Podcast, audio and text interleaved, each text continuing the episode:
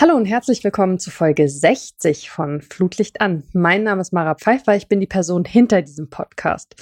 In der letzten Folge habe ich für heute Pit Gottschalk als Gast angekündigt. Die meisten HörerInnen werden es inzwischen mitbekommen haben, dass es bei Sport 1 zuletzt ein paar Veränderungen in Verantwortlichkeiten gegeben hat.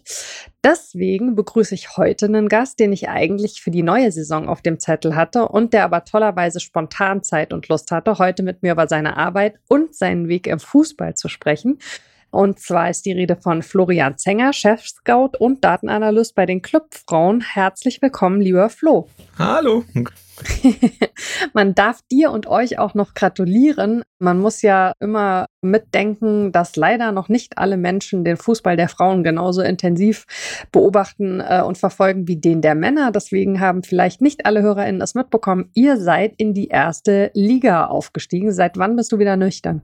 Ich weiß gar nicht, ob ich das, also emotional glaube ich, bin ich es immer noch nicht. Ähm, ich, wir haben also immer noch, immer mal wieder Feierlichkeiten oder, oder Ereignisse. Also bei uns war es zum Beispiel jetzt so, wir hatten letzten Freitag einen Empfang vom Oberbürgermeister, der durf, mhm. durften wir uns ins Gästebuch der Stadt Nürnberg eintragen. Ähm, das ist noch ein Ereignis, dann gibt's, das kann ich hier ankündigen, es gibt einen, einen Doku-Film, einen Kinofilm über die, den, den Aufstieg, über die letzten Spiele. Ähm, der wird im Juli, Mitte Juli wird da äh, Kinopremiere sein, der wird dann in Nürnberg auch ganz normal im Kino laufen. Und äh, da wird auch noch mal gefeiert. Ähm, nächste Woche lässt sich ein Teil der Mannschaft äh, ein Aufstiegstattoo stechen. Also es passiert Ui. immer mal wieder was.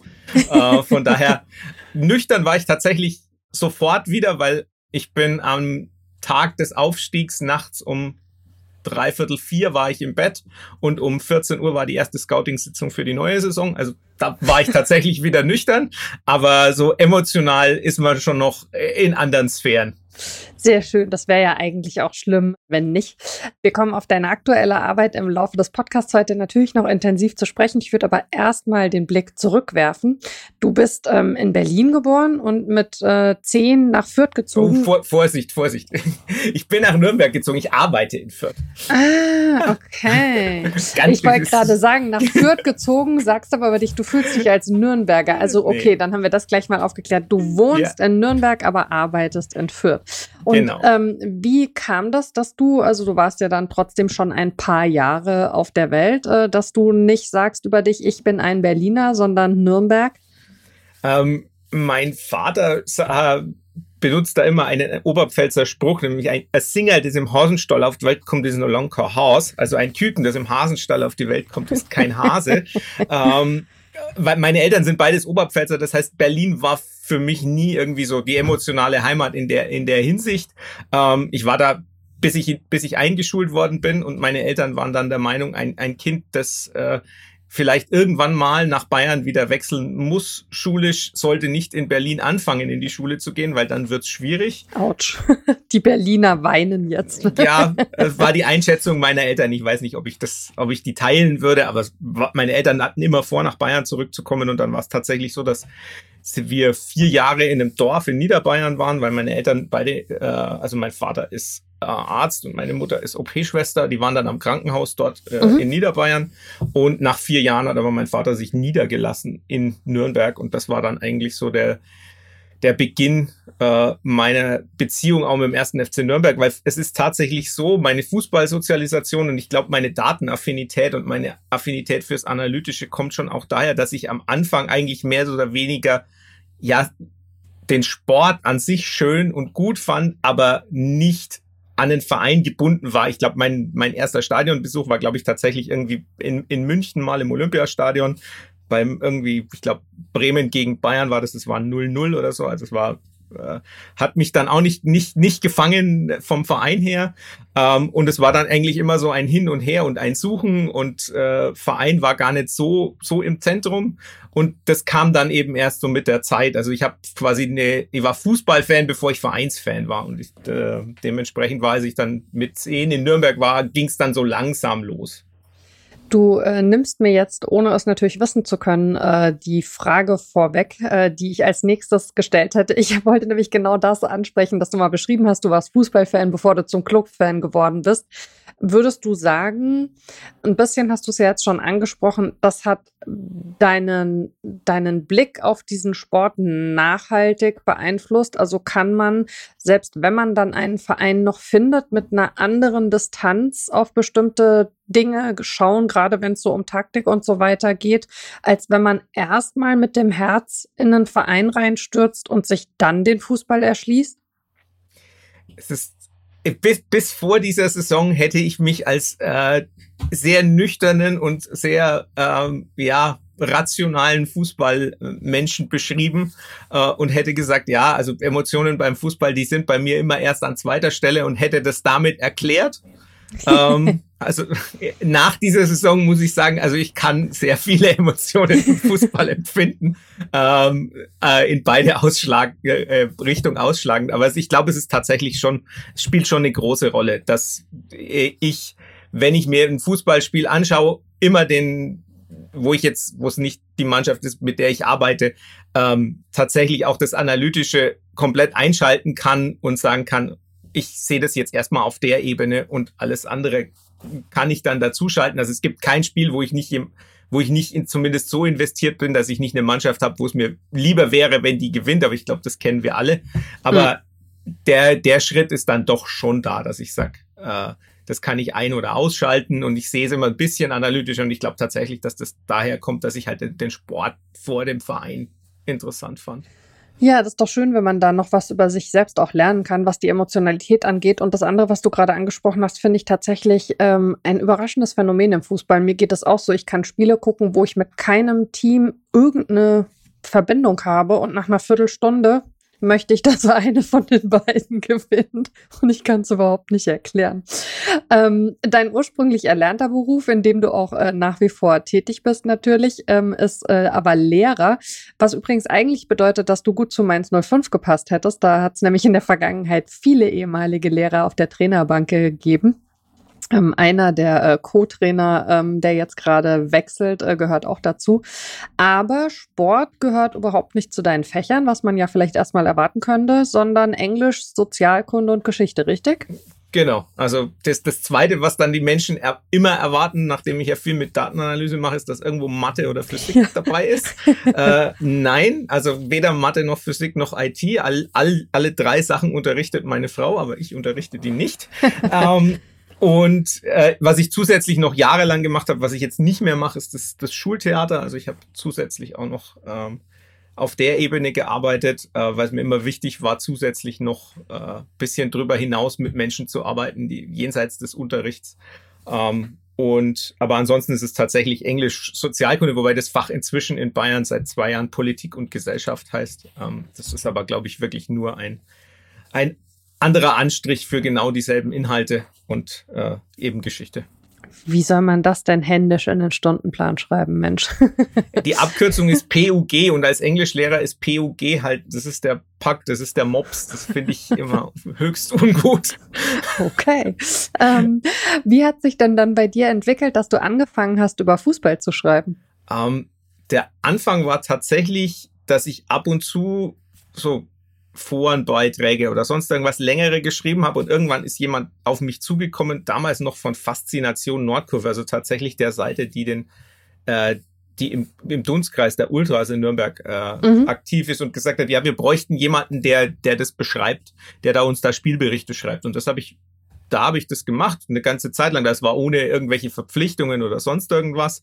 Und ich habe dann relativ schnell gemerkt, dass er so, so manches, was ich schreibe, manche Wendungen sind dann auch in anderen Artikeln von, von professionellen Kollegen aufgeteilt. Und habe ich gemerkt, naja, vielleicht ist es gar nicht so schlecht, was ich da mhm. mache. Und habe mich dann halt irgendwann mal mit denen auch ausgetauscht und habe gesagt, ja, ja, das lesen wir. Und dann hat es dann auch tatsächlich angefangen, dass sie ab und zu angefragt haben, ob ich Amateurfußball mache. Ähm, und dann bin ich irgendwann zu Clubfans United gewechselt, weil die eben noch jemanden braucht, oder die wollten jemanden, der so ein bisschen das, das eben auch auf der analytischen Seite macht. Und für mich war es so, dass ich so ein bisschen auch aus der Kurve rausgewachsen bin. Also war, ich saß immer, ich saß immer in der Nordkurve, aber ich stand nicht. Äh, mhm. Also ich war in der Nordkurve, aber ich saß. Und irgendwann habe ich mich da eben rausentwickelt und dann war auch die, die Distanz zu diesem, äh, dieser Ultraseite in irgendeiner Form Jetzt nicht unbedingt inhaltlich, weil ich inhaltlich tatsächlich vieles immer noch gut finde, was da, mhm. was da passiert, wenn auch nicht alles. Ähm, aber war dann eben so, dass ich gesagt habe, ich probiere das jetzt auf der Ebene und war dann bei Club Fans United und dann war die, die große Wend andere Wendung war dann tatsächlich, dass ich, und da begegnen sich jetzt zwei Welten, ähm, ich bin Lehrer an der beruflichen Schule, also eine Fachoberschule, Berufsoberschule, dass du kannst nach der Realschule oder nach einer abgeschlossenen Berufsausbildung dein Fachabitur und dein Abitur machen, zählt aber in Bayern nicht als Gymnasium oder als allgemeinbildende Schule, sondern als berufsbildende Schule. Mhm. Und Lehrer an der berufsbildenden Schule müssen alle vier Jahre ein Praktikum machen. Ähm, Fände ich für allgemeinbildende Schulen auch gut, aber das ist mhm. nur am Rande. Du bist, das heißt, du bist mal draußen, du, du, du gehst in die Berufswelt. Ein Kollege von mir war ähm, beim Bestatter, hat da Trauergespräche geführt und, oh, wow. und Leichen gewaschen. Ein anderer äh, Kollege war ähm, einfach bei der Sparkasse in, in der Finanzbuchhaltung. Also es sind ganz unterschiedliche Dinge. Und ich habe dann eben gesagt, ich würde ganz gern zur Zeitung. Und dann war ich bei der Nürnberger Zeitung und habe da zwei Wochen lang den Redaktionsalltag mitbegleitet. Und dann war es so, dass die gesagt haben, ja, möchtest du das nicht irgendwie als freier Mitarbeiter weiterhin machen? Mhm. Und äh, so bin ich dann in die Schiene reingerutscht und dann war es eine Zeit lang so, dass ich die Nachspielanalysen bei Club Fans United gemacht habe und die, die Gegnervorstellung ähm, bei äh, in der Zeitung tatsächlich. Mhm. Interessante Anekdote da. Meine allererste Gegnervorstellung äh, war Dynamo Dresden unter Christian Fjell. Und Christian Fjell ist ja jetzt der Profitrainer der Männer in Nürnberg. Also da schließt sich dann auch ein Kreis. Ah, okay. Das mit also den Praktika ähm, als Lehrer finde ich total spannend. Ähm, was du jetzt äh, schon angesprochen hast, äh, ist eben so die Parallelität. Also einerseits äh, für Clubfans United. Vorher hast du auch schon, ähm, wenn ich das richtig weiß, für andere Online-Portale geschrieben und ähm, dann eben die Zeitung. Ähm, würdest du sagen, also wenn man so das Selbstverständnis bei Clubfans United liest, dann ähm, äh, ist ja schon total nachvollziehbar eben so eine Betonung darauf auch, dass das was ist, was, was privat passiert, ne? Und wo jetzt äh, natürlich also äh, ein, äh, ein inhaltlicher Anspruch, aber jetzt nicht ein streng journalistischer Anspruch da ist. Würdest du sagen, du bist unterschiedlich rangegangen, wenn du die Texte für die eine oder die andere Geschichte geschrieben hast? Ähm, ins, insofern anders, dass ich, äh, dass Club Fans United halt ein Online-Medium ist und dass du dann natürlich wesentlich mehr Platz, du hast halt keine Beschränkung. Mhm. Ähm, das, das schränkt ein, aber ansonsten war für mich der Anspruch immer klar, ich, mein, mein Stil ist ja vielleicht kein so ganz einfacher, weil es eben doch immer immer analytisch mit, mit Datenbezug und so weiter war. Und dementsprechend war, glaube ich, der, der, ja, war der Unterschied gar nicht so groß zwischen den, der Art und Weise der Texte.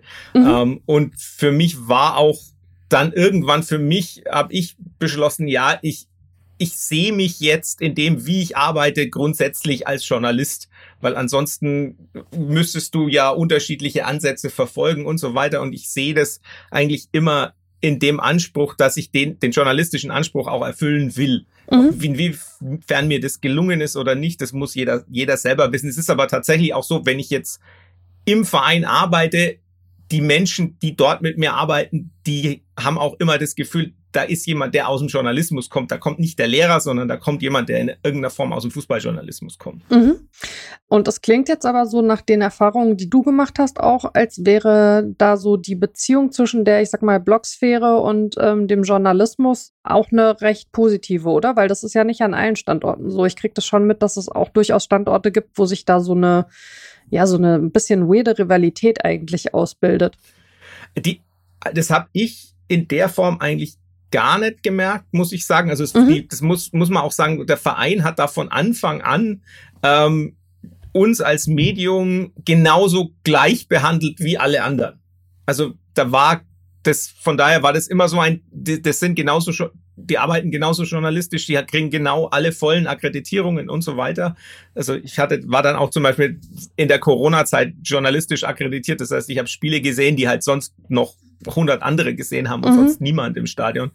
Ähm, und das, das glaube ich, ist das. Und zum anderen ist es tatsächlich, glaube ich, schon so einfach auf einer persönlichen Ebene. Ich kann halt mit den Kollegen, die da für die Zeitungen schreiben, kann ich halt gut. Mhm. Und deshalb war da nie so die Rivalität, sondern man hat sich halt ausgetauscht. Die, die rufen heute noch an und wollen was wissen. Jetzt kann ich halt nicht mehr so wahnsinnig viel sagen, aber ähm, teilweise gibt's schon noch so, dass sie sagen, ja, kannst du mal beim Text schauen oder kannst du mal, ähm, kann man das so sagen oder ähm, das passiert heute noch. Und von daher ist es jetzt nicht so, dass ich sage, da war irgendwie eine Rivalität in welcher Form. Ob das jetzt an uns persönlich oder an mir persönlich, weil ich kann für die anderen beiden, die das gemacht haben, ja auch sprechen, da gab es auch nie in irgendeiner Form Rivalität. Ähm, das, äh, das weiß ich gar nicht, ob oder ob das halt, weil wir halt ein Medium waren und nicht irgendwie fünf, sechs und irgendwie der, ist, manchmal gibt's ja so die, die Einstellung, was weiß ich, dass diejenigen, die da die Blogs schreiben, das sind halt irgendwelche verqueren Fans, die sich irgendwie versuchen, an, so an Tickets zu kommen und eigentlich gar nicht schreiben können oder sonst irgendwas. Also das, das war ja bei uns nie der Fall. Mhm. Ähm, und ich glaube, das andere am Standort, was am Standort Nürnberg ein bisschen anders ist als anderswo, das ist halt so, die Journalisten, die dort sind, da ist, das sind ja auch alles eigentlich Clubfans. Also die kommen ja eigentlich fast, eigentlich auch alle aus der Kurve in irgendeiner Form. Und ich glaube, das ist, die, die, du hast dann trotzdem noch ein anderes Arbeiten, wenn du, wenn du merkst, ja, ja gut, ich war ja auch einer, der aus der Kurve kommt. Ich arbeite jetzt halt, schreibe jetzt halt einfach nur für die Zeitung. Mhm. das ist, glaube ich, was anderes, als wenn da jetzt jemand, was weiß ich, aus Stuttgart kommt und dann halt da zufällig über Nürnberg schreibt. Ja. Ja, ich glaube ja sowieso, dass äh, viel mehr Menschen äh, im Journalismus äh, über diese Fußballbegeisterung und durchaus eine Begeisterung für einen bestimmten Verein da auch reingekommen sind ähm, und äh, das nur immer so ein bisschen von sich weisen und dass da Transparenz eigentlich viel besser wäre, als immer so zu tun, als äh, gäbe es diese Verbindung nicht.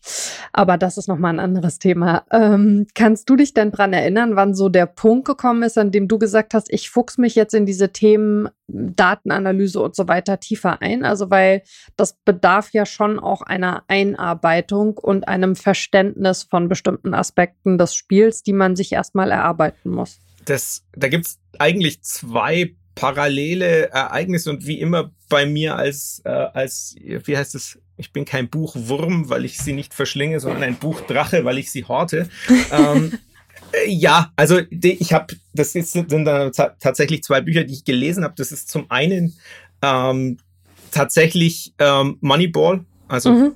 die, das, das Baseballbuch. Ich glaube, den Film kennt jeder mit, mit Brad Pitt und mit, mit Jonah Hill. Ähm, aber das Buch, das drauf basiert, das hat, ist eigentlich viel weniger dramaturgisch, sondern da geht es tatsächlich um die Datenrevolution im, im, im Baseball und die Geschichte auch, die davor schon vor den Oakland A's schon passiert, ähm, mit äh, Bill James, also mit dem, dem ersten Datenanalysten, der quasi händisch das alles noch macht und erkennt, äh, welche, welche Teams besser sind als das Geld, das sie ausgeben und mhm. so weiter. Und zum anderen die Anwendung dessen dann in Christoph Biermanns äh, Fußballmatrix. Mhm. Die zwei. Und das war dann der Moment, wo ich mir gedacht habe, ja, das muss im Fußball auch gehen. Beschäftig dich mal damit. Und dann habe ich angefangen damit. Tatsächlich mit Daten und so weiter und habe mich immer weiter eingelesen und irgendwann ist dann der Punkt gekommen, wo ich gesagt, ich leiste mir jetzt persönlich äh, einen Zugang zu einer, zu einer Scouting-Datenbank äh, und äh, arbeite damit dann weiter. Mhm. Spannend. Christoph Biermann, eh einer von den guten Grüße an dieser Stelle. Taktische Beobachtungen und Analysen haben, würde ich jetzt so für mein Empfinden mal sagen, gerade auch durch die Blog-Szene irgendwann wie so einen Boom erlebt.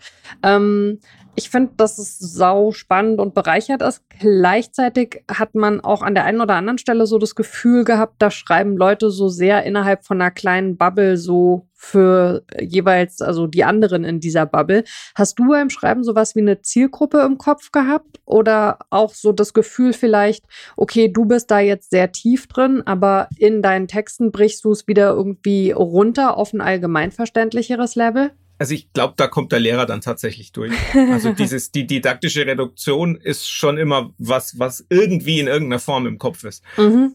Ich glaube, also das hat man mir gesagt, das war dann auch einer der Gründe, warum, wenn wir dann zum zu meiner Tätigkeit im Fußball kommen, warum man mich angesprochen ja. hat, ähm, dass mir das ganz gut gelingt, dieses Runterbrechen von sehr komplexen Inhalten auf eine verständliche Ebene das, das klappt nicht immer. Wie gesagt, mein Stil ist immer, also ich, mein journalistischer Stil ist viel zu komplex manchmal noch und meine Sätze sind immer noch viel zu lang, egal, das sprechen ja auch so, ähm, weil im Kopf das Feuerwerk losgeht und man will alles unterbringen und man versucht es irgendwie wie klein zu halten. Ähm, aber das ist, war immer schon das Ziel, möglichst komplexe Informationen möglichst einfach darzustellen. Also dieser manchmal, manchmal sage ich auch, ich bin eigentlich gar kein Datenanalyst, sondern ich bin eher ein Datenübersetzer. Ähm, mhm. Weil das letztlich ja dann auch so das Ziel so ein bisschen ist, dass wir schauen, dass wir das, was da da ist, in irgendeiner Form ja verständlich machen und das muss ich in meiner täglichen Arbeit im Fußball jetzt ja auch machen. Also wir haben gerade, äh, kann ich vorwegnehmen, wir haben gerade so Saisonabschlussgespräche, wo anhand der Daten und wenn ich den Spielerinnen das erkläre, da hilft es ihnen auch nichts, wenn ich ihnen sage, du hast 249 Pässe ins letzte Drittel gespielt. Das, damit kann niemand was anfangen, sondern man muss es halt in irgendeiner Form konzeptualisieren und einbetten und genau das ist, habe ich damals schon als meine Aufgabe gesehen und das ist, mache ich jetzt halt nach innen, was ich vorher nach außen gemacht habe. Oh ja, und das mit dem Datenübersetzer finde ich äh, ist äh, ein sehr schöner Begriff. Und ähm, da sind wir dann auch schon äh, beim äh, zweiten äh, Thema, nämlich äh, letztes Jahr im September oder vielleicht war es auch schon vorher, aber im September ist es dann zumindest äh, offiziell verkündet worden, hast du dann die Möglichkeit bekommen, aus der Theorie quasi ins operative Geschäft zu wechseln, eben als Datenanalyst äh, für die Clubfrauen und äh, auch als Scout. Äh, kannst du dich sicherlich, weil es ist ja noch nicht mal ein Jahr daher an den Moment der Anfrage erinnern und äh, vielleicht vor allen Dingen auch, was du dir in dem Moment gedacht hast? Wie überrascht warst du? Ähm, das ist total interessant, weil meine Tochter daran schuld ist. Oha. Also meine Tochter ist, äh, meine Tochter war zu diesem Zeitpunkt sieben, die ist jetzt acht, ähm, und die hat völlig überraschend, die hatte mit Fußball gar nichts zu tun. Die hat zu mir gesagt, sie würde gern das Fußballcamp beim FCN machen, der, der, weil der FCN erstmals ein Camp nur für Mädels angeboten hat. Mhm. Und sie hat gesagt, das will sie unbedingt machen. Mhm. Und dann habe ich gesagt, ja klar, melde ich dich an. Und da habe ich, hab ich sie angemeldet und habe sie halt immer, immerhin begleitet. Und ich hatte vorher schon so ein bisschen Austausch mit Osman Shankaya, also dem sportlichen mhm. Leiter und, ja. und Trainer. Ähm, und der war eben dann auch da und dann haben wir angefangen zu quatschen, mehr zu quatschen. Mhm. Ähm, währenddessen zusätzlich kam halt dazu, dass äh, die Spielerinnen also Amelie Töle, Franziska May und Lea Paulik waren Teil der Trainerinnen von diesem Fußballcamp. Das heißt, meine Tochter hatte sofort eine Beziehung zu denen äh, und war ganz begeistert. Mhm. Ähm, dann habe ich schon gemerkt, also das war, war irgendwie so, sie, sie hat mir vermittelt, ähm, da ist, äh, das sind Menschen, mit denen man gut arbeiten kann. Also meine, meine meine Tochter, meine Kinder haben da ein sehr, sehr gutes Gespür. Die sind auch, äh, um nochmal zum Männerfußball zu kommen, Christian Fjell war öfters schon bei uns zu Hause, die lieben den. Mhm. Also das ist für mich auch so, so, so ein Anzeichen, da ist ein Mensch, der mit Menschen umgehen kann, der empathisch ist. Und das war dann eben so der, der erste Aspekt. Und dann kam Osman eben zu mir und hat, wir haben uns unterhalten. Und dann hat er gesagt, du, ähm, du könntest uns eigentlich helfen. Mhm. Und dann Ah, hat er gesagt, ja, komm einfach mal zum ersten Saisonspiel. Also das war gegen Wolfsburg 2 und die alle Teilnehmerinnen von diesem äh, Mädelscamp durften sowieso umsonst rein. Und dann habe ich gesagt, dann gehen wir halt mit, äh, mit der ganzen Familie. War das erste Mal, dass mein Sohn bei einem Fußballspiel war, war das vorletzte Mal. Mein Sohn ist kleiner, der, ist, der wird jetzt äh, ne, äh in einem Monat sechs, der hat findet Fußball ganz furchtbar. ähm, das ist auch sehr spannend. Der war dann nur, nur noch einmal, hat er über 90 Minuten ein Spiel gesehen. Nämlich das, äh, da kommen wir vielleicht dann auch noch dazu. Das war im Stadion äh, vor, äh, als wir Pokal dort gespielt haben, aber sonst, der ist, der ist raus. Ähm, und äh, aber meine Tochter ist total begeistert. Ähm, und dann war es eben so, wir haben das Spiel geguckt und dann hat Osman zu mir gesagt, ich schicke dir mal das Video von dem Spiel dann auch. Also es waren 5-0, das war äh, wirklich sehr beeindruckend, dieses Spiel. Und ich habe gesehen, die Art und Weise, wie sie spielen und die Art und Weise, was ich von Fußball, wie ich über Fußball denke, die sind kompatibel. Und dann habe ich das Spiel so ein bisschen analysiert und ich habe mich mit Osman eineinhalb Stunden hingesetzt und habe sind, sind einzelne Szenen durchgegangen und dann hat Osman zu mir gemeint, und du, das könntest du eigentlich immer machen. Mhm. Und so hat sich das Ganze dann entwickelt und dann habe ich tatsächlich drüber nachgedacht, weil es durchaus ja mehr Arbeit bedeutet und das muss sagen, zu dem Zeitpunkt war es mir auch nicht so ganz bewusst, was das für meine journalistische Arbeit bedeutet. Mhm. Und dann war Pokalrunde und dann vor, ich glaube, vor der, genau, vor der Pokalrunde saßen wir dann das erste Mal zu dritt zusammen. Damals gab es noch einen Videoanalysten, den Bernd Richter, der dann leider aufgrund dessen, dass er Produktionsleiter bei einer großen Bäckerei ist, dann irgendwann aufhören musste. Aber dann haben wir den, den, den Karlsruher SC als Pokalgegner gemeinsam analysiert. Ähm, und dann hat Osman gemeint, ja, also dann machen wir das doch fix. Mhm. Und Osman ist von seiner ganzen Art und Weise her ein unglaublicher, der Begriff ist zwar unangenehm, aber er passt Menschenfänger, weil er, also er kann Menschen überzeugen und er hat eine, eine sehr, sehr, sehr offene und sehr, sehr warme Art, mit Menschen wertschätzend umzugehen. Und äh, ich habe mich da irgendwie dann auch so hatte das Gefühl, das könnte, könnte gut werden. Äh, und ich will es einfach mal ausprobieren, weil du, ne, du, du arbeitest da so lange in der Theorie und dann willst du das halt in irgendeiner Form auch mal anwenden. Mhm. Und dann haben wir das, haben wir quasi gesagt, ja, das machen wir jetzt. Dann hat es ein bisschen gedauert, bis die, die ganzen Prozesse dann auch abgeschlossen waren. Da gab es dann auch zum Beispiel ein Gespräch mit, mit Christian Bönig, dem Pressesprecher oder dem Leiter der Kommunikationsabteilung beim FCN, was das jetzt bedeutet für die journalistische Arbeit. Also ich war bis zu dem Zeitpunkt immer bei den Pressekonferenzen dabei und habe Fragen an den Trainer gestellt und dann mhm. haben wir mhm. natürlich gesagt, also der, der Analyst der, der Frauen kann nicht dem Trainer der Männer in der Pressekonferenz Fragen stellen. Das äh, würden wir anders andersrum ja auch nicht wollen. Und dementsprechend habe ich dann gesagt, ja, also es gibt eine mehr oder minder vertragliche Verpflichtung, die ich weitermachen muss, also die, die Spielanalyse hinter der Paywall bei NN.de, die da habe ich für die ganze Saison zugesagt, das möchte ich nicht aufgeben. Und das war dann tatsächlich so, dass ich das die ganze Saison noch weitergemacht habe. Mhm. Allerdings halt immer nur rein faktisch basiert, ohne Wertungen. Also ich habe keine Wertung darüber abgegeben, wie ich jetzt die Spielweise fand oder wie mhm. ich die, die Personalentscheidungen finde, weil ich finde, das wäre, wäre höchst ungünstig gewesen. Ja. Wie gesagt, das, das passt halt dann einfach nicht. Und alles andere habe ich ein, eingestellt äh, und mich dann tatsächlich auf die Spielanalysen konzentriert fürs nach innen arbeiten. Und ich glaube, die offizielle Vorstellung war dann, glaube ich, am 18. September. Ähm, ich habe aber vorher schon äh, Gegnervorbereitung äh, gemacht und auch schon Spielerinnen im Scouting angeguckt, schon vorher. Aber das war dann, glaube ich, so der, der offizielle Anfang. Mhm. Du hast jetzt gerade äh, Osman Chankaya schon angesprochen, ähm, der damals noch sportlicher Leiter und Trainer war, der jetzt nach der Saison äh, den Trainerposten äh, abgibt, um sich eben äh, in der ersten Liga auf die sportliche Leitung zu konzentrieren. Und äh, du hast mal zu Beginn deiner Tätigkeit ähm, gesagt, dass äh, ihr eine sehr ähnliche Art habt, äh, wie ihr Fußball seht, versteht, was ihr von Fußball möchtet. Wie würdest du das denn beschreiben? Ähm, also wir wollen, also das, das, das Saisonmotto, das dann jetzt dann irgendwann auch auf meinen Oberarm kommt, äh, heißt mutig bis zum Schluss und ich glaube, das passt in, das ist entstanden ist es tatsächlich erst nach dem Pokalspiel in äh, gegen Wolfsburg, äh, wo Osman in einem Video, das man immer noch sehen kann, danach spricht, äh, die Leute, diese 17.000, die sind hier, weil ihr so seid, wie ihr, wie ihr seid, nämlich eben so, wie wir sein wollen, mutig bis zum Schluss. Also tatsächlich immer den Mut haben, nach vorne zu spielen, auch bei, bei einem 1-0 auf ein 2-0 zu gehen, beim 2-0 auf ein 3-0 zu gehen. Ähm, das ist so das, das eine. Das heißt aber nicht, dass man jetzt, ne, also Hurra-Fußball soll es nicht sein, sondern es soll schon in irgendeiner Form eine, eine gesicherte Defensive sein, aber ganz an sich heißt schon, direkt viel äh, nach vorne, temp mit Tempo spielen.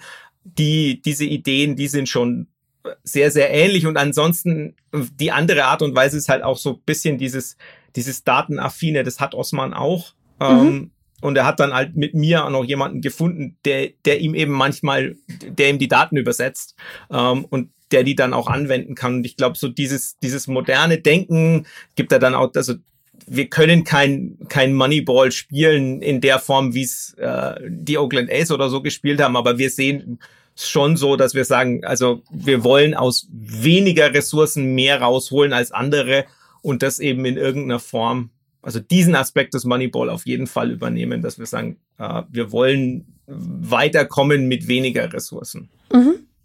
Ähm, wir haben jetzt schon drüber gesprochen, äh, dass du dich vorher journalistisch intensiv mit den Männern beim FCN ähm, äh, beschäftigt hast. Hattest du die Frauen zu dem Zeitpunkt überhaupt schon mal in den Blick genommen oder war das dann so eine ganz neue Welt, die sich da eröffnet hat? Ähm, ich, ich, ich wusste davon, ich habe auch schon, hatte auch schon zwei oder drei Spiele gesehen vorher, mhm. ähm, aber natürlich nicht in der Intensität, dass ich jetzt irgendwie schon gewusst hätte, wo der, wie, wie der Kader aufgestellt ist oder sonst irgendwas.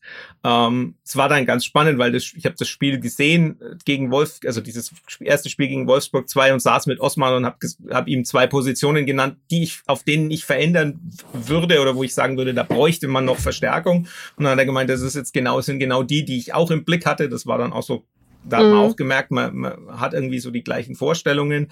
Ähm, aber ich hatte, also ich, ich wusste davon, ich wusste auch, dass die zweite Liga spielen, ich wusste auch, dass es in der Saison vorher Phasen gab, die gut waren. Ich wusste, dass dann über einen Corona-Ausbruch und sehr, sehr viele äh, Kreuzbandverletzungen dann ähm, die Saison am Ende nicht ganz so also die, die Saison ist dann etwas ausge, äh, ja, ausgelaufen in der, in der Vorsaison und äh, da wäre vielleicht mit einer kompletten Mannschaft sogar auch schon, me schon mehr als ein sechster Platz, der ja auch als Aufsteiger schon wahnsinnig gut war, ja. ähm, drin gewesen. Aber also das wusste ich, aber ich wusste jetzt keine, also keine Spielerinnen in welcher Form oder sonst irgendwas. davon wusste ich noch nichts. Was ja bei den Frauen äh, ein großes Thema ist, ist, dass natürlich äh, diese Datenflut die man von den Männern kennt. Also auch was du jetzt gesagt hast, du hast dich dann da ähm, auf eigene Initiative angemeldet für Datenbanken und so weiter, so überhaupt nicht existiert und vor allen Dingen, ähm, je weiter runter man in den Ligen kommt, also dass es eben hauptsächlich das ist, was man, ich sag mal, selbst sammelt. Wie, wie gehst du dieses Thema denn an? Weil du beobachtest ja sicherlich nicht nur eure Frauen, sondern eben, du hast gerade schon angesprochen, die Gegnerinnen. Und äh, ja, die Datenlage ist ja mit der beim, beim Männerfußball überhaupt nicht vergleichbar. Um ähm, es ist tat, also das, das, das stimmt, wobei das im dem Jahr, in dem ich jetzt im Frauenfußball arbeite, tatsächlich deutlich besser geworden ist. Mhm. Also EM ähm, sei Dank, ja. Ja, also ich habe, also die zweite Liga in Deutschland ist tatsächlich so erfasst, dass man Gegnervorbereitung anhand von Daten machen kann. Ähm, alles drunter leider nicht mehr, was das Scouting deutlich schwieriger macht. Also mhm. Regionalliga-Daten, wenn ich hätte, da wäre ich sehr, sehr froh drum, weil dann könnte ich tatsächlich auch Spielerinnen anschauen, jenseits vom Video. Ähm, aber da muss man halt dann aufs Video zurückgreifen. Das, das ist halt dann so. Ähm, das, oder auch mal hinfahren. Aber ansonsten ist es tatsächlich so, dass die die Datentiefe natürlich eine andere ist. Also bei den, bei den Männern kann ich U17 Bundesliga-Daten anschauen. Das ja. ist überhaupt kein Problem. Und das kann ich halt bei den Frauen nicht. Da kann ich in die zweite Liga und alles drunter geht gar nicht. Äh, oder was weiß ich, die österreichische Liga ist zum Beispiel gar nicht erfasst datentechnisch. Da muss ich äh, dann eben Video gucken, aber es, es wird deutlich besser. Also gerade jetzt in der zweiten, in der zweiten Saisonhälfte haben wir aus Tschechien, aus Polen, aus, aus der Schweiz Daten, die wir anschauen können, aus Belgien. Ähm, das ist deutlich besser geworden. Also da kann man dann auch mitarbeiten im Scouting und in der Gegnervorbereitung war es nie so das große Problem, eben weil immer was da ist. Das wird nur dann zum Problem, weil die zweite Liga läuft ja auf Stage TV, da sind die äh, das sind die Vereine selber dafür zuständig, die Kamera einzuschalten und aufzustellen, wenn man den Platz wechselt. Ähm, und das machen halt nicht immer alle Vereine. Dann fällt mal eine Kamera aus, dann hast du kein Video und in dem Moment, wo du kein Video hast, hast du auch keine Daten. Ja, das ist aber schon äh, eine ganz andere Welt, oder?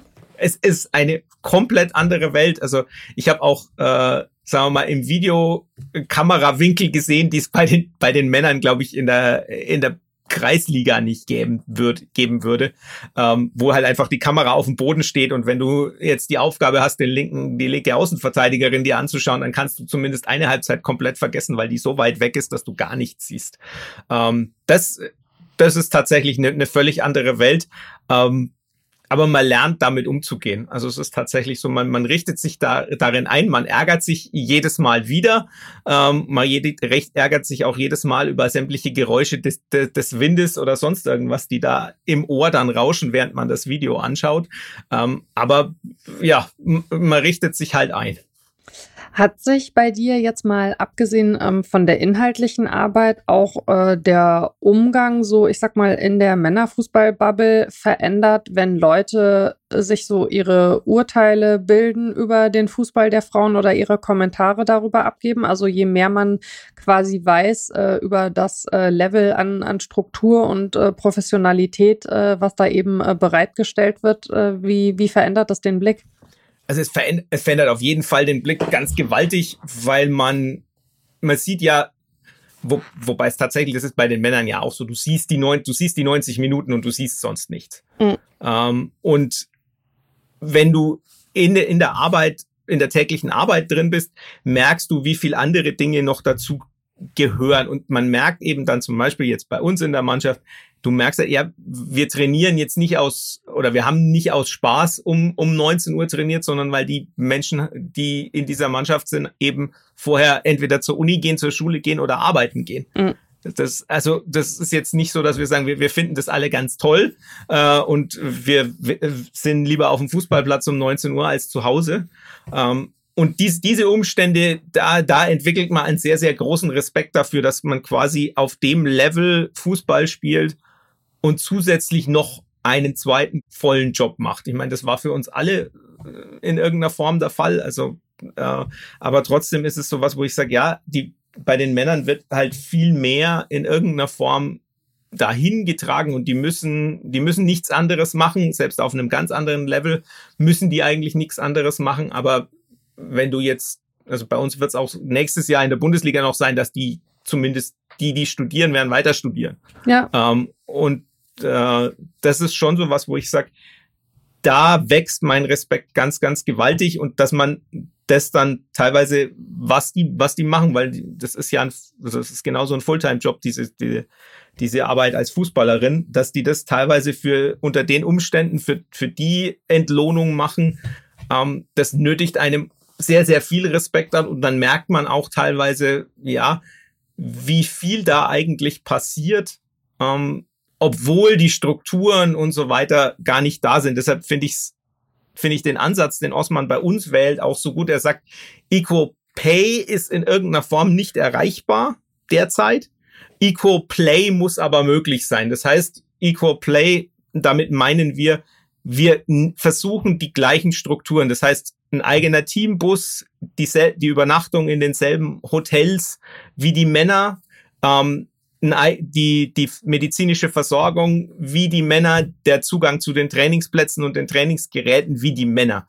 All das äh, zumindest gleich zu machen, Strukturen und Unterstützungsstrukturen wie bei den Männern aufzubauen, das finde ich, sagen wir mal, tatsächlich dann so wichtig, weil man dann den nächsten Schritt auch gehen kann. Aber wenn die Strukturen nicht da sind und man sofort in, in das Gehalt der Spielerinnen investieren würde, dann wäre die Diskrepanz unserer Auffassung nach auch zu groß ist ja tatsächlich auch was, was viele Spielerinnen sagen. Ne? Also ähm, vor allen Dingen, was ich aber ganz spannend finde, eigentlich im Gespräch mit Spielerinnen, dass es da viele gibt, die durchaus reflektieren und sagen, ähm, der Bereich der Männer ist ja auch, was das Gehalt angeht, so abgedreht, dass man eigentlich sagen muss, man müsste, wenn man über Equal Pay spricht, äh, dahin kommen zu sagen, man gleicht sich von beiden Seiten an. Also man muss auf der einen Seite eigentlich runtergehen von den Höhen, die da mittlerweile erreicht sind. Und auf der anderen Seite muss man eben hochgehen. Wie hoch das dann irgendwie jeweils ist, da hört dann natürlich auch wieder, ist dann wieder die Frage auch, äh, welche Finanzkraft der Club hat.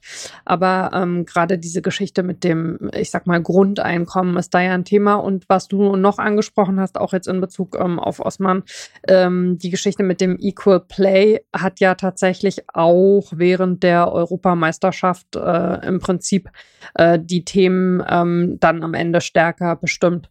Ähm, ich glaube, dass also je, je intensiver Leute in den Strukturen drin sind, desto schneller ist dann auch eine Erkenntnis eben da, dass die Strukturen äh, vorrangig das sind, was angepasst werden muss. Und alles andere verliert dadurch ja nicht an Bedeutung, aber ist dann trotzdem eben erstmal nachgeordnet, ja. Das Thema zwei volle Jobs äh, kannst du ja äh, jetzt auch sehr gut nachempfinden. Ähm, Im Prinzip hast du ja vorher auch schon äh, zwei Jobs gemacht, aber da waren es vielleicht nicht zwei volle, also mit äh, Lehrer und Schreiben.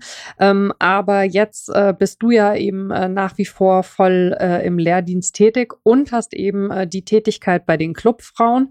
Ähm, wie bekommst du das alles unter einen Hut? Das ist für dich ja genauso eine Aufgabe wie eben für die Spielerin? Also ich glaube, das große Lob muss da tatsächlich an meine Frau gehen, die viel, äh, viel abfängt, ähm, die durchaus auch mal Dinge macht, die man nicht unbedingt äh, von einem Partner erwarten muss und dann sagt, ja, gut, dann dauert unser Film heute halt vier Stunden und nicht nur eine, weil du halt zwischendrin oder zwei, weil du halt zwischendrin immer wieder telefonieren musst und das sind die Kleinigkeiten und die großen, dass ich manchmal halt einfach auch nicht da bin. Ähm, das ist tatsächlich was, wo das, das wird ohne sie nicht funktionieren. Ähm, das ist auch äh, quasi der größte Liebesbeweis, den man geben kann, wenn man jemanden die Selbstverwirklichung in dem Fall ermöglicht. Ähm, und ich weiß das auch wirklich sehr zu schätzen und äh, das ist durchaus schwierig ähm, mit dem eigenen Gewissen manchmal vereinbar. Ähm, sie sagt dann teilweise aber auch, also sie hat zu mir letztens auch mal gesagt, äh, du hast dich in dem Jahr jetzt so, so anders, aber zum Positiven entwickelt, dass das durchaus auch was ist, äh, was sie gerne mitträgt. Aber es ist eine Aufgabe und dass sie das erfüllt, das ist keine Selbstverständlichkeit. Ähm, das ist das eine, das andere ist wenig Schlaf. Ähm, mhm. Das äh, ist einfach so. Ähm, zum anderen ist es aber dann, und das kommt eben auch noch dazu, ähm, es hat sich, das klingt jetzt total pathetisch, aber es hat sich keine Sekunde wie Arbeit angefühlt. Weil es tatsächlich das ist, was ich schon immer in irgendeiner Form machen wollte. Und dementsprechend äh, ist es so ein, ein komplett Aufgehen in dem und irgendwelche, was weiß ich, habe gestern noch Spielerinnenlisten für mögliche Neuzugänge noch, noch erstellt, weil ich, obwohl ich schon dreimal drüber gegangen bin, habe ich gesagt, jetzt mache ich, mache ich nochmal und es macht mir so viel Spaß und ich gehe darin so auf in meinem Jahr. Also Osman bezeichnet mich immer als so einen Nerd äh, in irgendeiner Form und das stimmt auch, äh, weil ich eben in diesem Nerdtum auch aufgehe und dementsprechend, äh, ja, man spürt's dann gar nicht, wenn man halt, was weiß ich, in einer Woche mal so viel gearbeitet hat. Äh, und da kommt dann wieder die Frau ins Spiel, die dann auch zu einem einfach mal sagt, so und jetzt ist mal gut, weil ansonsten äh, bist du gedanklich komplett weg und denkst nur da dran, sitzt, äh, äh, mach mal was anderes auch. Äh, und da kommen dann auch die Kinder ins Spiel, die einen dann tatsächlich, also ist auch sowas, ne? Also ich habe ja vom Aufstieg erzählt und von, von dem Tag, also zwischen 3.45 Uhr ins Bett und 17 Uhr Scouting-Sitzung war um 7.30 Uhr mein Sohn am Bett und hat gesagt, äh, Papa, du hast doch gesagt, wenn, wenn ihr aufsteigt, dann bauen wir das Bruchtal-Set aus Lego. Ähm, ja, das, wir waren aufgestiegen und das Bruchtal-Set aus Lego war da, also haben wir um, saßen wir um 7.45 Uhr am Tisch und haben Lego gebaut. Und ich war völlig übermüdet, aber das war egal, weil das muss man halt dann auch machen. Das gehört dann auch dazu. Ja, auf jeden Fall. Ihr seid ähm, als Tabellenzweite aufgestiegen und wir haben es schon angesprochen, äh, Osman Shankaya wird sich künftig auf die Rolle als sportlicher Leiter konzentrieren. Ähm, wie viel Wehmut hast du auch, wenn du äh, weißt, äh, dass sich in der Zusammensetzung da jetzt was ändern wird oder überwiegt auch so der, äh, der Tatendrang und die Energie irgendwie mit, mit einer neuen äh, Herausforderung wieder? Also Wehmut ist auf jeden Fall da, weil ich glaube, die Konstellation und wie das Ganze gelaufen ist, das war, das ist was, was auch wirklich für immer bleiben wird. Also das ist, das ist eine Erinnerung, die einen sehr, sehr stark prägt. Andererseits bin ich schon auch der Meinung, dass ja, im Erfolg die, die größten Fehler gemacht werden. Und wenn man dann im Erfolg sich nicht anpasst und sagt, ja, wir müssen jetzt an, wir machen jetzt einfach so weiter, dann kann einem schnell äh, das, das böse Erwachen blühen und dementsprechend ist es einfach nötig. Also ich, ich sehe das dann tatsächlich rational. Ich sehe es, es muss sein, weil er ja einfach nicht beides leisten kann mhm. in der in der Intensität. Also ich habe das, was ich erzählen kann, in, im, im Vorlauf vom Pokalspiel konnte er teilweise Trainings nicht leiten, weil er so viel organisatorisches zu tun hatte. No. Und das geht einfach nicht. Das ist auch für den für den Menschen an sich. Also das hört er sehr ungern, aber wenn man sich die Bilder von ihm vom Saisonstart anschaut und vom Saisonende, dann sieht man, wie sehr die Saison ihm mitgenommen hat. Mhm. Und das ist, da muss man dann einfach auch sagen, er muss sich in irgendeiner Form für eine Seite entscheiden. Und er sieht sich eben auch aufgrund dessen, dass äh, das hat schon auch einen Grund, warum zum Beispiel ich solche Termine wie heute mache oder auch am Montag in einem anderen Podcast oder auch im, im, im Fernsehen. Ähm, und er nicht, weil er halt einfach diese Öffentlichkeit überhaupt nicht mag. Und äh, er sagt dann auch selber, ja, aber wer, wenn ich die Öffentlichkeit nicht mag, kann ich kein Bundesliga-Trainer sein. Mhm. Das ist einfach, das, weil es einfach zum Job gehört.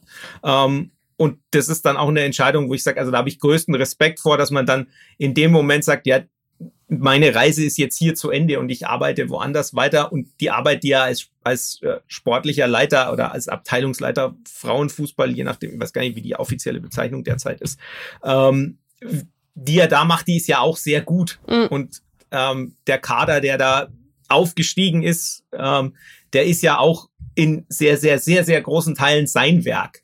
Und das zeigt ja auch, dass er das kann. Natürlich kann er die andere Komponente auch. Ähm, aber ich finde, ich habe großen Respekt vor der Entscheidung, in dem Moment tatsächlich zu sagen, egal was ist, ich habe vor der Saison gesagt, ich mache das jetzt noch eine Saison, aber dann ist Schluss und jetzt dann nicht plötzlich umzuschwenken und zu sagen, ja, aber Bundesliga will ich jetzt schon noch machen, sondern tatsächlich zu sagen, ich sehe mich als äh, in irgendeiner Form als Funktionär, als, als jemand, der die, die, die Organisation, die sportliche Leitung macht, aber nicht als derjenige, der täglich auf dem Platz arbeitet. Das finde ich, ja, also nötigt mir großen Respekt ab, auch wenn ich es persönlich natürlich schade finde. Andererseits, ne, er Teile der, der Mannschaft äh, war er jetzt, glaube ich, zwischen fünf und sieben Jahre lang der Trainer. Mhm. Ähm, und da dann auch mal zu sagen, so, wir brauchen jetzt einen neuen Impuls, äh, ist vielleicht auch nicht verkehrt. Drängt sich natürlich, also jetzt nicht für die anstehende Saison, aber langfristig die Frage auf, äh, hast du denn Ambitionen in Richtung Trainer? Hm, kannst du dir vorstellen, Scheine zu machen und auch in diesen Bereich reinzuwachsen? Das ist tatsächlich gar nicht meins. Das habe ich nee. jetzt auch in dem Jahr gemerkt. Also, weil es einfach, also meine Rolle irgendwann während der Saison war ja sowas wie ein Co-Trainer-Analyse, auch wenn, ne, also ich war auf dem hm. Spielberichtsbogen immer als Trainerassistent vermerkt auch.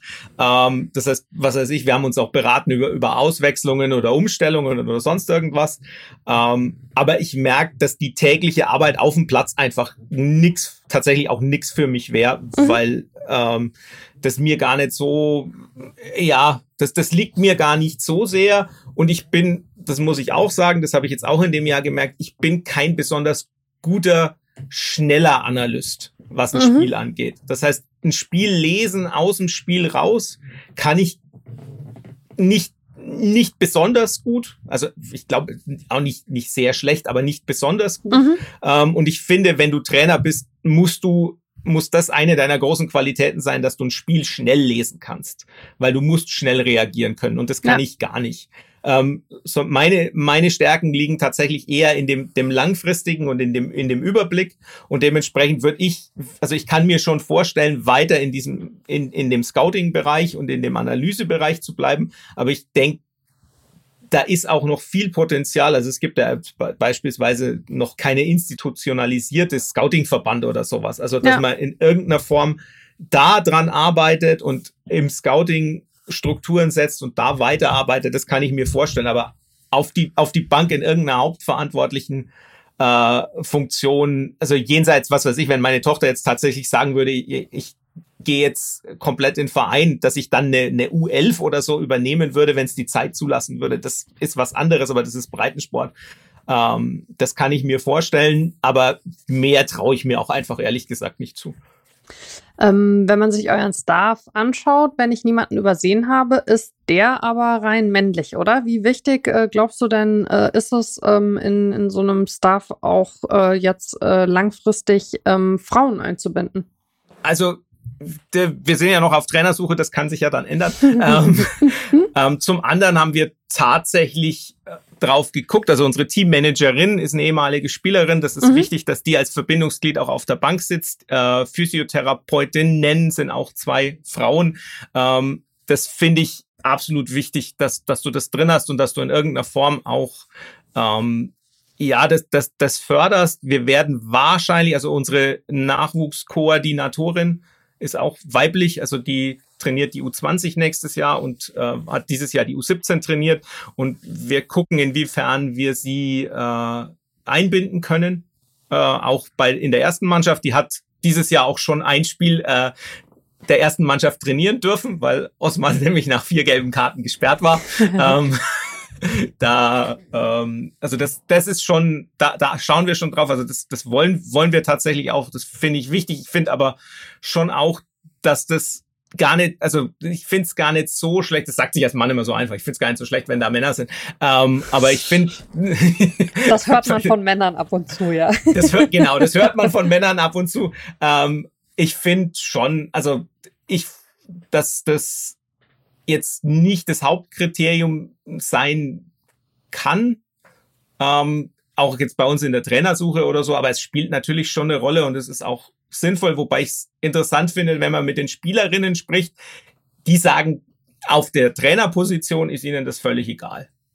In der Betreuungssituation, also eben bei der Teammanagerin oder so, da ist ihnen das schon wichtig. Ja, oft kennen sie es halt nicht anders, ne? Und sie haben natürlich auch andere Chancen, dann später in diesen Bereich reinzuwechseln. Deswegen finde ich immer ähm, die Frage schon wichtig, wie da irgendwie mit ähm, draufgeschaut wird. Du hast jetzt aber gerade eure U20 angesprochen. Äh, ihr habt ja eben äh, auch einen äh, Nachwuchsleistungsbereich. Hast du da auch Berührungspunkte und beziehungsweise ja. darüber, ja, also auch darüber hinaus gedacht, wie wichtig ist es von den Jugendteams an, eine Spielphilosophie zu entwickeln? Also bei uns ist es tatsächlich so, du könntest aus der U17 oder der U20 eine Spielerin nehmen und sie eins zu eins in der ersten Mannschaft einsetzen, weil sie wüsste, was zu tun ist. Mhm. Weil die Philosophie und die Art und Weise, wie wir spielen, tatsächlich identisch ist. Und für, ich finde das, das ganz, ganz wichtig, weil wir, ähm, weil wir, weil du dadurch eben auch genau das erzeugst. Also wir hatten die ganze Saison über Spielerinnen aus der U17, teilweise auch der, aus der U20 ähm, im Training mit dabei, weil die einfach das, die wissen, wie das läuft und die können das auch sofort umsetzen, ihre Rollen. Und das macht die tägliche Arbeit viel, viel einfacher.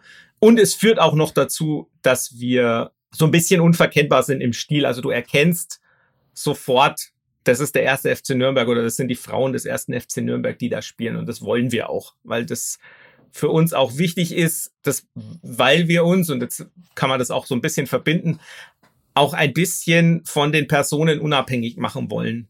Mhm. Ähm, weil das, ich glaube, da ist, ist tatsächlich Mainz ein gutes Vorbild, ähm, dass man Strukturen hat, ich weiß nicht, wie es spielerisch ist, dafür stecke ich zu wenig drin, aber zumindest auch so. Auch so. Ja, also dass, dass du eben, dass du sagen kannst, wenn eine Person aus welchen Gründen auch immer wegbricht, kann ich sie schnell durch jemand anders ersetzen, weil die Strukturen passen. Und das gilt auf dem Feld und das gilt neben dem Feld.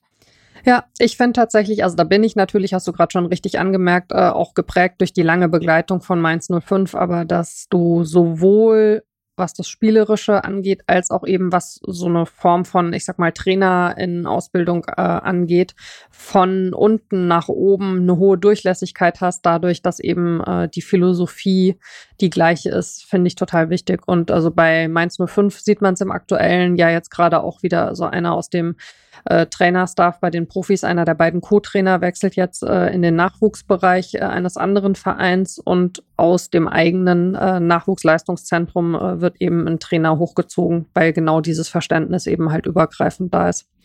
Ich glaube, dass das ähm, für Vereine, die jetzt vielleicht nicht in den Top 3 sind, also denen schadet es sicherlich auch nicht, aber für die anderen ist es auch einfach eine Voraussetzung, um eben ähm, mitspielen zu können, so im Chor der Großen. Eine abschließende Frage vielleicht noch. Der äh, Frauen- und Mädchenfußball ist äh, jetzt zurückgekehrt unter das Dach des Gesamtvereins oder eingezogen unter das Dach des Gesamtvereins. Ähm, wird das für euch irgendwelche Auswirkungen haben? Was, was erwartest du da? Ist das eine ähm, Geschichte, die euch äh, im, im Alltag betrifft oder ist es äh, was, was vielleicht in, in puncto Sichtbarkeit nochmal was verändern kann? Also wir haben in der letzten Saison ja die Strukturen schon mitnutzen dürfen. Mhm. Ähm, und man merkt da ein deut eine deutliche Verbesserung, ähm, einfach weil wir jetzt an dem Punkt sind, dass wir sagen, wir, wir haben einen eigenen Pressesprecher ab der nächsten Saison, der nur für die Frauen zuständig ist, der also bisher noch 50-50 gemacht hat und ab der, das wäre aber auch wahrscheinlich auch ohne Aufstieg so gewesen. Ähm, wir haben einen Pressesprecher, der alles macht wir haben, der die Kommunikation nach außen macht, also Social Media und so weiter, läuft alles dann auch über ihn. Äh, wir haben in der Vermarktung eine, äh, eine Account Managerin, die nur uns macht. Ähm, das sind schon Sachen, die, ja, die deutlich helfen, mhm. ähm, die Dinge deutlich einfacher machen. Zusätzlich ist es schon so, also ich weiß, dass Dieter Hecking unter den, den Fans der Männer nicht unbedingt so immer wohl gelitten ist aufgrund seiner Entscheidungen. Ich muss aber sagen, für uns im Frauenbereich ist, ist er ein absoluter Glücksfall, weil er uns in jeder Hinsicht unterstützt. Mhm. Ähm, und da auch sagt, ja, das, das ist unterstützenswert und macht es und äh, da auch einerseits Rückendeckung, aber andererseits auch freie Hand lässt. Ähm, und das ist was, was glaube ich nicht selbstverständlich ist. gilt für den anderen Vorstand, für Nils Rosso auch. Ähm, aber mit Dieter Hecking hat man halt sportlich mehr Berührungspunkte. Und das ist schon was, wo ich sage, da kann man von profitieren, einfach auch. Ähm, also in meiner, ganz, ganz einfaches Beispiel, in meiner persönlichen Arbeit, ich arbeite jetzt, die, die Männer haben einen, äh, einen Datenscout angestellt, äh, der heißt Marian Tukaric. Ähm, und wir arbeiten einfach zusammen an vielen Dingen, was jetzt äh, Datenanbieter oder Entwicklung von, von Parametern für, für Spielerscouting und so angeht. Also da arbeiten wir einfach zusammen. Und das ist auch was, wo ich sage, das hilft uns einfach und da ist die Zusammenarbeit auch gut. Ähm, und so vom Gefühl her ist es natürlich einfach auch so, ja. Äh, man ist wieder ein Verein und das gehört dann alles zusammen und dann äh, passt es auch irgendwie zueinander. Sehr schön. Lieber Flo, dann äh, danke ich dir für deine Zeit und für die spannenden Einsichten. Das hat großen Spaß gemacht mit dir. Sehr schön, äh, dass du hier zu Gast warst. Danke. Sehr gerne. Und ähm, euch da draußen, liebe ZuhörerInnen, äh, danke ich ebenfalls für die äh, liebevolle Begleitung dieses Podcasts, auch in der nun zu Ende gehenden Staffel. Ich wünsche euch allen äh, einen tollen Sommer. Ähm, schaut die WM der Frauen. Es ist äh, so wichtig und gut, dass sie jetzt übertragen wird. Schenkt den Spielerinnen die Aufmerksamkeit, die sie verdienen und beschäftigt euch mit dem, was sie da tun. Das wird äh, oder kann auf jeden Fall ziemlich großartig werden da im Sommer. Wir hören uns im August wieder. Und passt auf euch und aufeinander auf. Ciao.